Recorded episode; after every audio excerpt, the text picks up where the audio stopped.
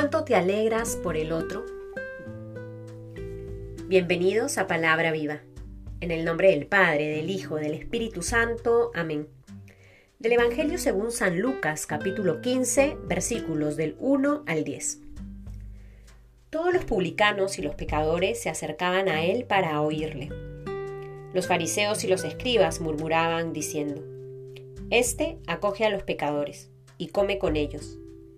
Entonces les dijo esta parábola. ¿Quién de vosotros que tiene cien ovejas, si pierde una de ellas, no deja las noventa y nueve en el desierto y va a buscar la que se perdió hasta que la encuentra? Cuando la encuentra se la pone muy contento sobre los hombros y llegando a casa convoca a los amigos y vecinos y les dice, Alegraos conmigo porque he hallado la oveja que se me había perdido. Os digo que de igual modo habrá más alegría en el cielo por un solo pecador que se convierta que por 99 justos que no tengan necesidad de conversión. ¿O qué mujer que tiene 10 dracmas, si pierde una, no enciende una lámpara y barre la casa y busca cuidadosamente hasta que la encuentra? Y cuando la encuentra, convoca a las amigas y vecinas y les dice, Alegraos conmigo, porque he hallado la dracma que había perdido. Pues os digo que del mismo modo hay alegría entre los ángeles de Dios por un solo pecador que se convierta. Palabra del Señor. Queridos hermanos, estamos en la semana 31 del tiempo ordinario. Estos días previos hemos estado de celebración en celebración, haciendo memoria de nuestros hermanos que ya gozan de la presencia de Dios en el cielo, la, la solemnidad de todos los santos. Luego, poniendo en oración a todos aquellos seres queridos que se nos han adelantado, que siendo convocados a la casa del Padre, están gozando de su presencia. Y aquí en Perú, el día de ayer hemos celebrado a San Martín de Porres. Hoy celebramos este jueves del tiempo ordinario y es por ello que rezamos este texto del Evangelio de Lucas donde hemos meditado, se nos ha proclamado la palabra y se nos invita a meditar y a profundizar en estas dos parábolas de la misericordia, la de la oveja perdida y la, la de la dracma perdida. Dos historias que Jesús cuenta para que nos quede claro algo muy sencillo y muy preciso. En un primer momento,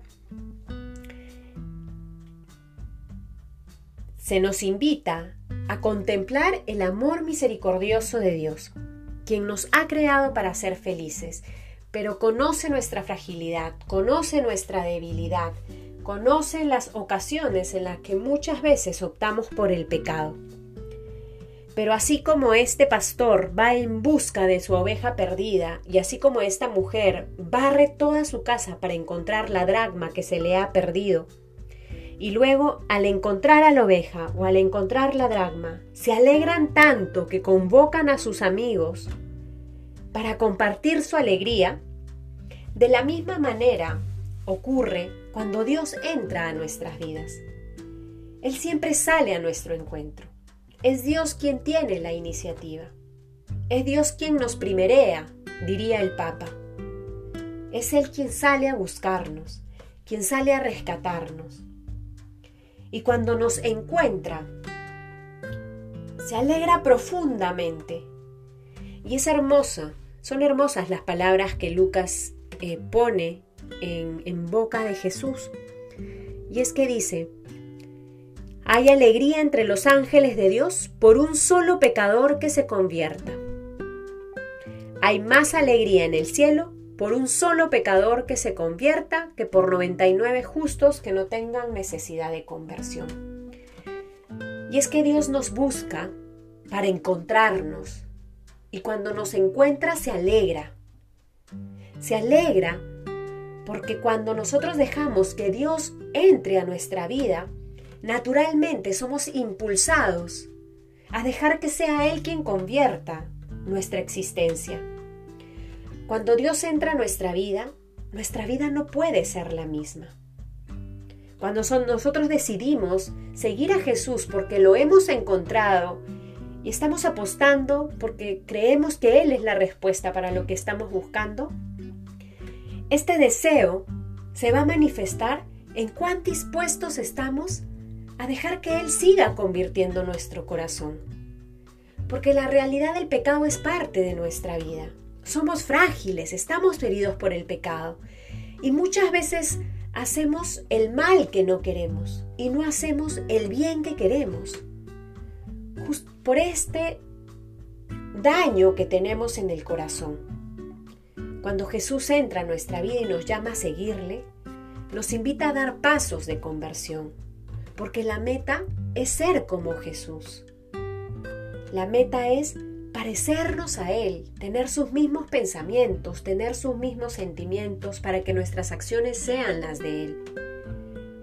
No se trata de renunciar a nuestra identidad, pero sí se trata de renunciar a todo aquello que no nos deja ser felices. Sí se trata de renunciar y hacer a un lado todo aquello que nos esclaviza, que nos amarra el corazón, que nos opaca el deseo de ser santos. Así como este pastor y así como esta mujer, Dios se alegra cuando nos dejamos encontrar por Él. Dios se alegra por nuestra conversión. Jesús no se escandaliza de nuestro pecado. Él se acerca, pero se acerca y nos invita a una vida nueva. No se acerca y nos contenta con nuestra vida de pecado. No se acerca para decirnos tranquilo, todo está bien, yo soy tu amigo, no importa, sigue así. No, porque Jesús quiere que seamos felices. Porque Jesús nos ama tanto que quiere que vivamos en la verdad. Y es por ello que cuando se acerca a nuestra vida nos exige, porque Él sabe que somos capaces de tener un corazón como el de Él. El amor de Jesús no es un amor mediocre. Es un amor auténtico, verdadero y libre. Que el día de hoy en que contemplamos estas parábolas de la misericordia que Lucas nos regala, podamos agradecer a Dios por su infinita misericordia. Esa misericordia que sale a nuestro encuentro todos los días. Esa misericordia que se convierte en gracia para que podamos ser como Jesús. En el nombre del Padre, del Hijo, del Espíritu Santo. Amén.